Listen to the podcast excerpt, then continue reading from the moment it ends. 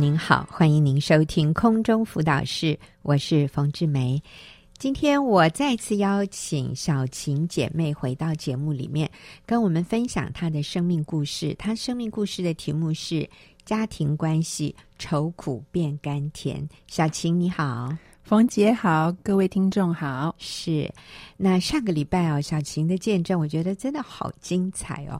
主要的是讲到她怎么脱离了与父母关系里面的那种纠结啊、我非常强调，就是小琴是一个很爱父母、很愿意孝顺、也很努力孝顺的一个一个女儿。可是因为有一些啊、观念，有一些做事的方法。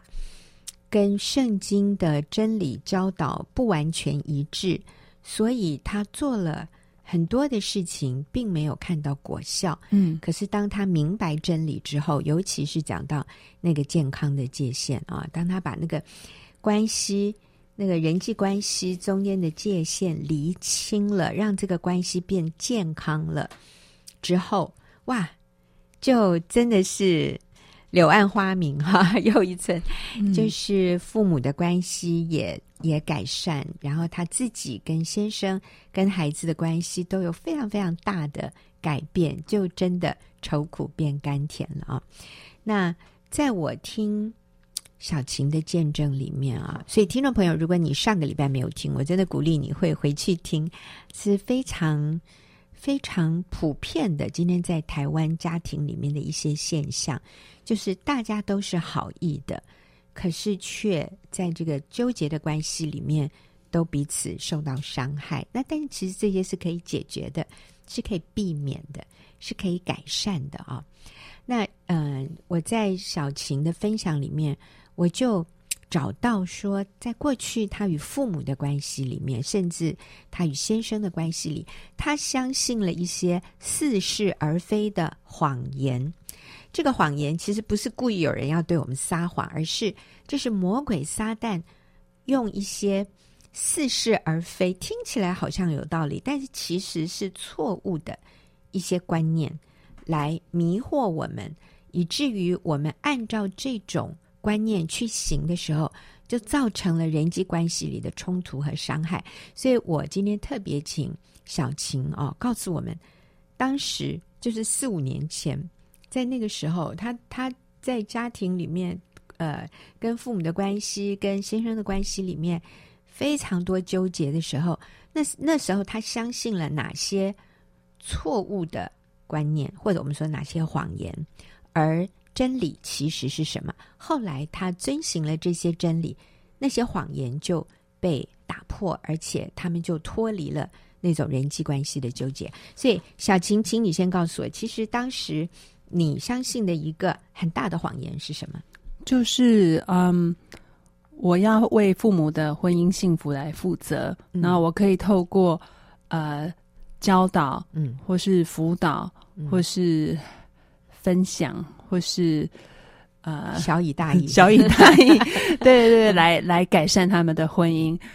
而嗯，那嗯呃，这个是很多儿女有的观念，嗯、就是我父母关系不好，所以我应该出面来呃帮助他们调解。对，那可是当他们没有接受我的建议的时候，我就会怎么样？觉得很有挫折感，或者是我做的还不够，嗯，嘿，或者是。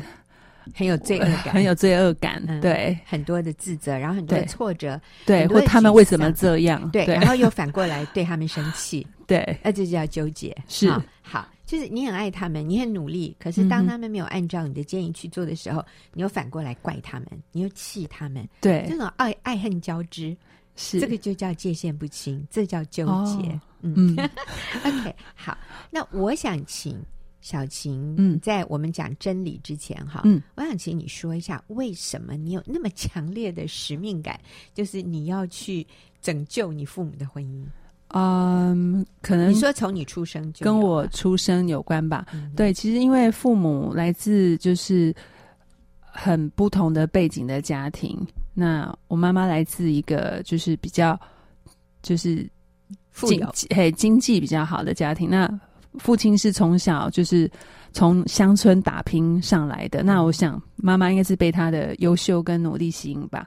对，那爸爸也觉得妈妈很贤惠的，就是从一张照片里面看 看到妈妈很贤惠，那他们后来就结婚了。嗯，但是，嗯，就是结婚之后，嗯，其实很多事情会因为钱而吵架。嗯，那如果又有一些话，就是就是。有时候自卑的人听了又觉得很很被刺伤。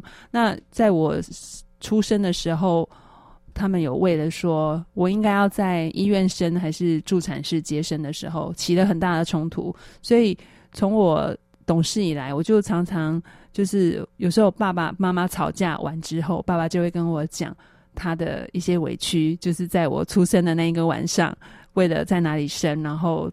就是他们在厂房外面起了什么样的冲突，嗯、以至于连警察都来了那一类的。然后，嗯、所以我就常常所以就有肢体暴力，有打架啦。对，然后我 我就就是从那个时，就是从小我就一直觉得，嗯，我我觉得对这件事情我觉得很难过吧。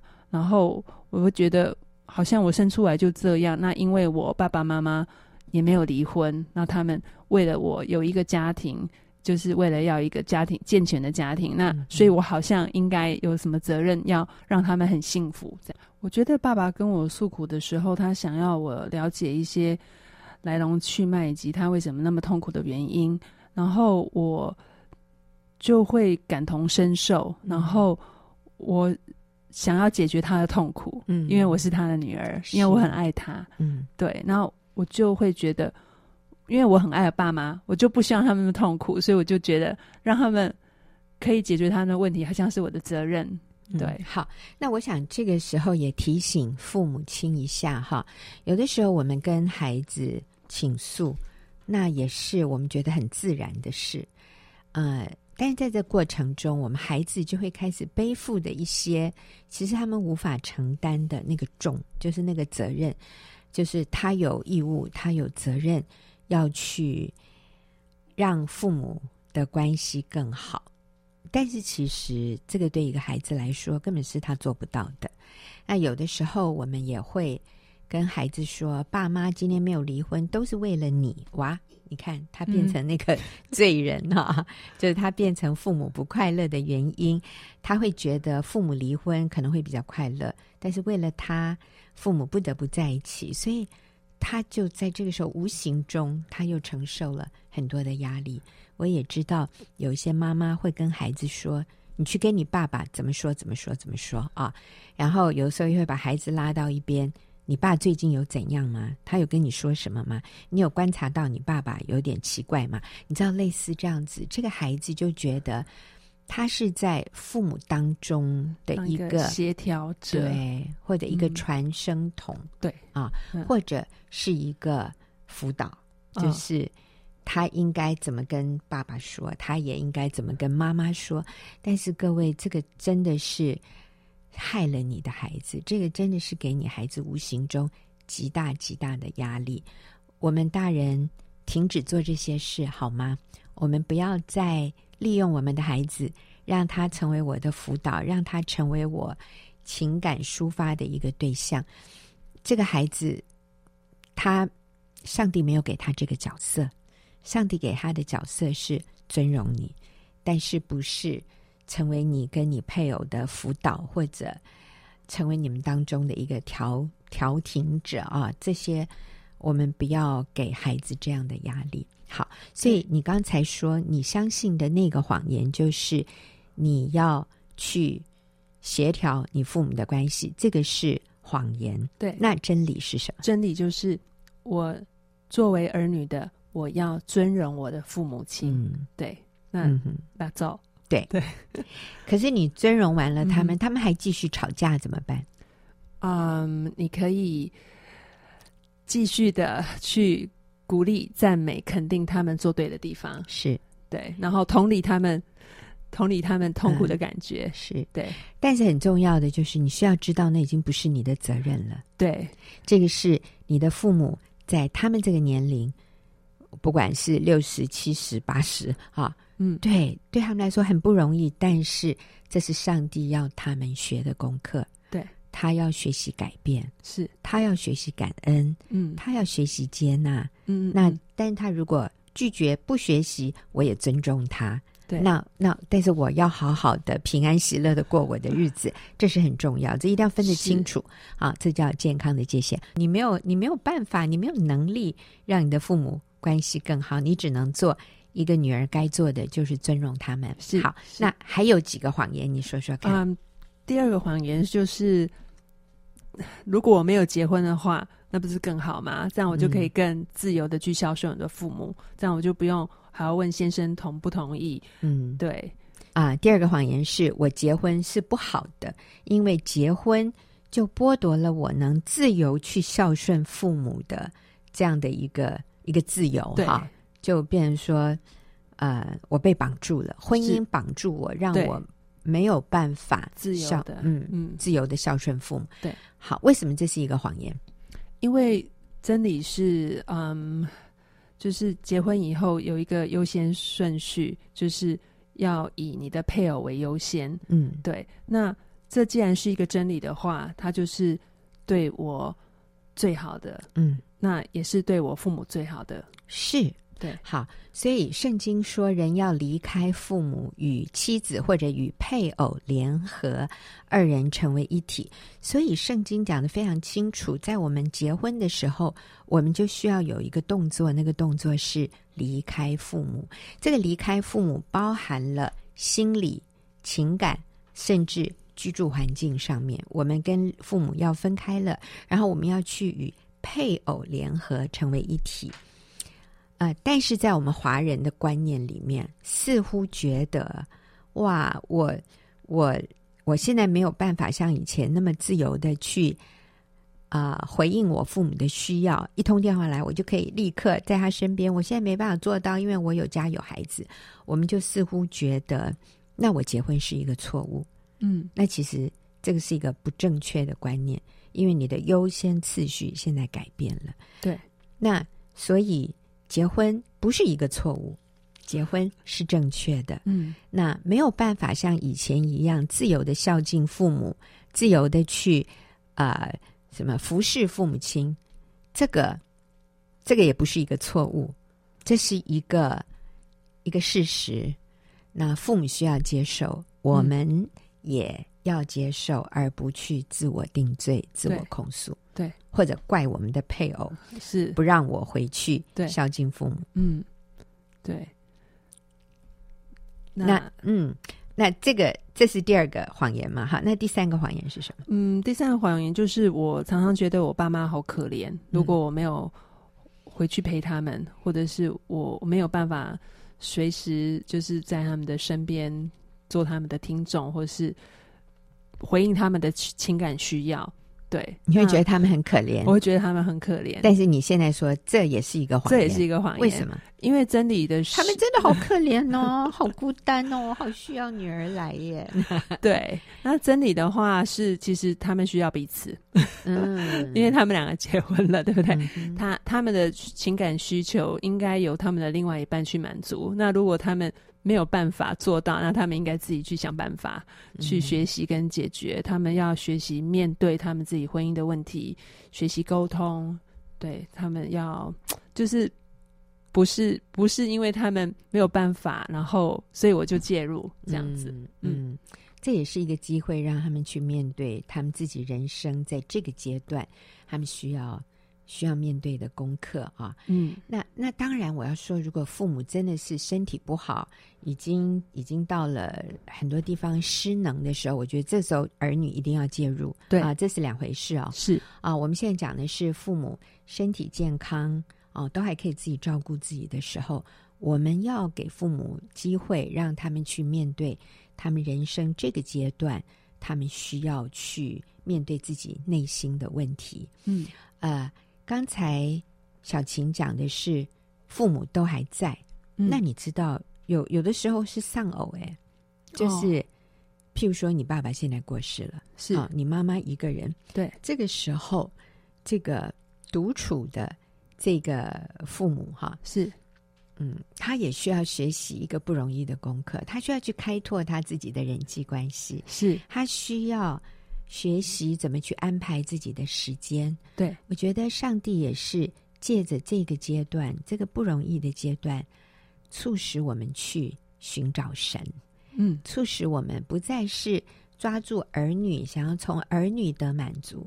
虽然儿女和这个我们的下那个孙孙辈的，对我们来说非常重要，但是他不应该取代上帝在我们生命当中的那个角色。嗯，所以很多时候我们觉得孤单，像我今年也六十好几啊。嗯，但我虽然我先生还在哈，但是我都要说，人没有办法完全满足我里面那个孤单的问题。嗯，我这个觉得孤单，我这个觉得啊、呃，我需要被了解哦，我需要觉得我的人生是有价值、有意义的。嗯嗯、你知道这个部分，就算你有先生、有孩子、有好朋友，都还不够。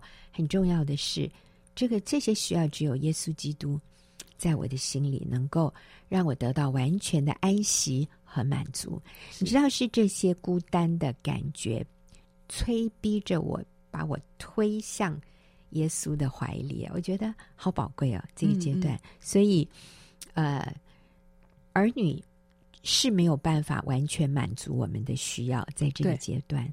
嗯、孙子也没有办法。有时候我们说，哎，只要他生个孙子，我就好了。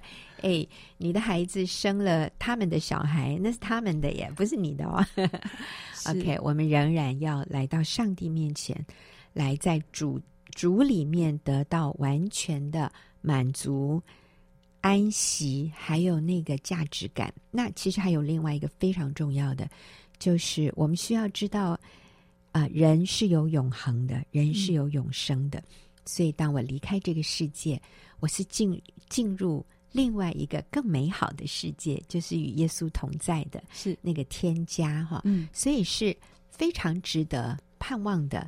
这个是不需要呃觉得好自怜，会觉得好悲哀哦。嗯、我现在只剩我一个人，没有哎，耶稣与你同在，就是绝大多数了。嗯、对啊、呃，你你你是不孤单的，不论怎样，嗯、我觉得是。我们心里面有这个确据，有这个把握，我们里面安息，我们里面有安全感，我们喜乐，我们愉快。哎呀，我告诉你，谁都想跟你在一起哦。别人跟你在一起的时候，就觉得好愉快哦，嗯、对，轻松没有压力，对，然后被你滋润，对。可是当我们觉得，嗯，我好孤单哦，都没有人陪我，你都不了解我，那个人都不接纳我，他又不看重我，哎呦，你知道吗？你身边的人全都想逃走，嗯，所以这个是老人家，啊，我们年纪，啊、呃，我们进入空巢，我们的孩子长大，有他们自己的家庭的时候，这是我们每一个年长的人，我们需要面对人生里面可能是最后一个最重要的功课，是，就是让耶稣。成为我完全的满足、依靠和安全感的来源。嗯、好，所以呃，我们讲了几个啊，以前我觉得是在我们华人文化里面会有的谎言啊。对儿女来说，第一个是我要为我父母的婚姻幸福负责；第二，呃，我结婚是不对的，因为这样子我就没有办法好好孝孝顺父母了。然后第三个是我没有回去陪伴父母，他们很可怜。哈，我们说这些都不合乎真理。那当然，小琴是很认真的，能回去都回去啊。所以这个不是给我们那种不关心父母、不照顾父母的借口哦。哈，我讲在这里一定要有平衡。然后最后一个。我觉得是父母亲有的谎言，对，嗯，就是我觉得有时候父母亲的心里会觉得说，就算孩子结婚以后，他仍然在孩子里面是 number one，就是他还是优先次序的话，还是排第一。嗯，对，就有点跟配偶竞争的意思。嗯，对，嗯，所以就是我女儿虽然结婚了。但是我在我女儿的生活里面仍然应该是第一啊！你你还是应该跟以前一样，把我放在你生命里面的第一位，而不是你的先生是第一位。对，所以好像父母跟配偶在那里竞争。对，嗯，有的人是呃，对儿子有这样的期待。哎，你结婚了，怎么你现在都听老婆的，都不听我们的？对，啊哈哈，对，这个好像在华人里面蛮 common 的。嗯嗯，但是我们要知道，嗯、呃，上帝造人的时候，他给我们这样的一个优先次序里面，当我们有正确的优先次序，你知道夫妻感情好，让他们一起回来孝敬父母。那是理所当然、天经地义的。可是，如果我们一直去跟我们孩子的配偶竞争的时候，那个孩子的配偶就会想逃离我们，然后你的孩子会很痛苦，因为他卡在爸妈。嗯嗯。所以呢，当我们的孩子结婚以后，各位父母，你要做的很重要的一件事情，就要去对你的孩子说他配偶的好话。所以要对女儿说。女儿，你好有福哦！你嫁给一个这么好的丈夫。儿子，我们好有福哦，因为你娶了一个这么好的媳妇。嗯。我们全家都因为你娶了一个好女孩，我们全家蒙福，而不是在孩子面前说他的配偶的坏话。OK，嗯。所以你真正爱你的小孩，你就要告诉你的小孩：我好欣赏你的太太，我好欣赏你的先生。你的眼光好啊！我觉得这个很不容易。是是是，对，因为有时候父母亲太爱孩子了，对，然后都会觉得没有人配得上你的孩子。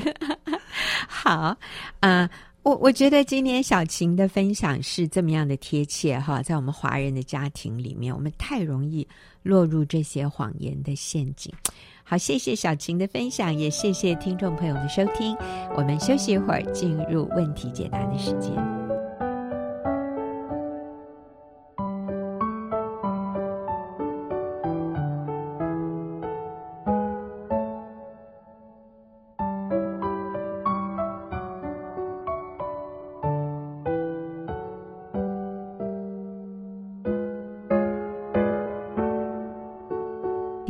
空中辅导室，我和秀敏在回答听众朋友的问题。那这个问题是，啊、圣经说做妻子的要顺服丈夫。那如果我先生叫我离开他啊，那我是不是就要离开呢？然后我先生打手机看手机到半夜都不睡觉，我是不是就不用管了，也不用问了，顺服就行了？好，我想针对这两个情况哈，因为我想他举出了很具体的一个、嗯、一个例子。那那这个在顺服上面，我们要怎么做？嗯嗯嗯，丈夫要我离开，那我我在想那个离开的定义，可能要先弄清楚。嗯、如果只是觉得你很烦，走开走开这样子的话，哈，你你离开，暂时离开我，那我们就离开他吧，不要惹他的气。这个离开意思就是到另外一个房间，对对对对，但不是离婚，不是分居。那如果是要你分居离婚，那当然我们就呃。不要顺服，对，我觉得就坚持。当然，我们也不是要跟他抗衡这样子。对，我觉得我们那个态度就坚定说，说那我这个不是我愿意的，那你可以表达你的呃想法这样子。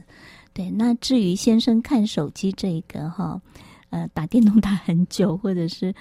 哎，我我我觉得对，可以提醒他。其实我觉得，呃，最主要是我们跟神的关系。如果你确定刚刚我们讲的那个角色的定位，嗯，你里面是非常坚定的时候，你知道你该怎么做，嗯，你知道你是出于爱跟关心，不是出于掌控、生呃生气，或者是觉得他忽略你、自怜。嗯，你不是要去掌控他，而是出于一个爱，要提醒他对他的呃呃一直打电动对他身体不好等等的这样的。嗯，你当然你是可以提醒他的，所以要不要提醒？我觉得那个真的就是看你自己里面，跟你确不确定你这样。呃，你要去提醒他动机是什么，这样子。嗯，嗯，呃，例如有些时候，我看到我先生，呃，非常热衷于某个那个这个这个政治人物啊，我都觉得，哎呦，他一整天都开着电视、开着手机、开着电脑，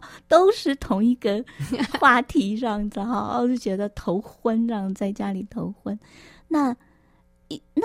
其实这也是成长，对我来讲，以前我就会可能直接就跟他说：“反映我的看法，嗯，直接那个那个那个直接会让他很不舒服，觉得被管教，嗯、好像被管这样子，嗯、好像我是妈妈，他是儿子，他会不舒服。嗯、那譬如我们会说。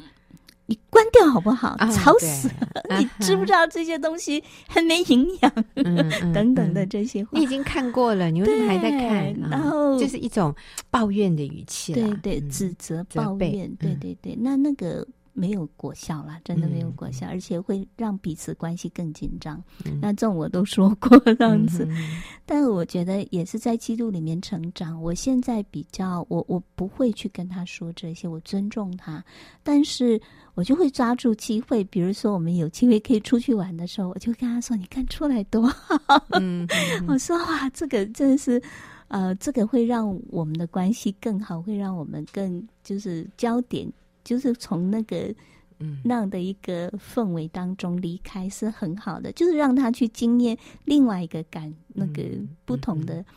嗯，对，就像我们不能一直跟孩子说不要吃垃圾食物，不要再吃薯条了，不要再喝可乐了。那你要他吃什么？是 你要他喝什么？你要你要给他一个更好的选择，一个取代品嘛？啊，所以我们强调这个。这个呃，这个鸡腿多好吃啊！这个苹果多美味，嗯、而不是说那个薯条多不健康，那个可乐多害人。是好，我们去强调好的，不要一直去批判攻击那个不好的。对对对，是。那我最近呃，我就更体会到那个我们做妻子成为帮助者，怎么样去顺服所所谓的顺服。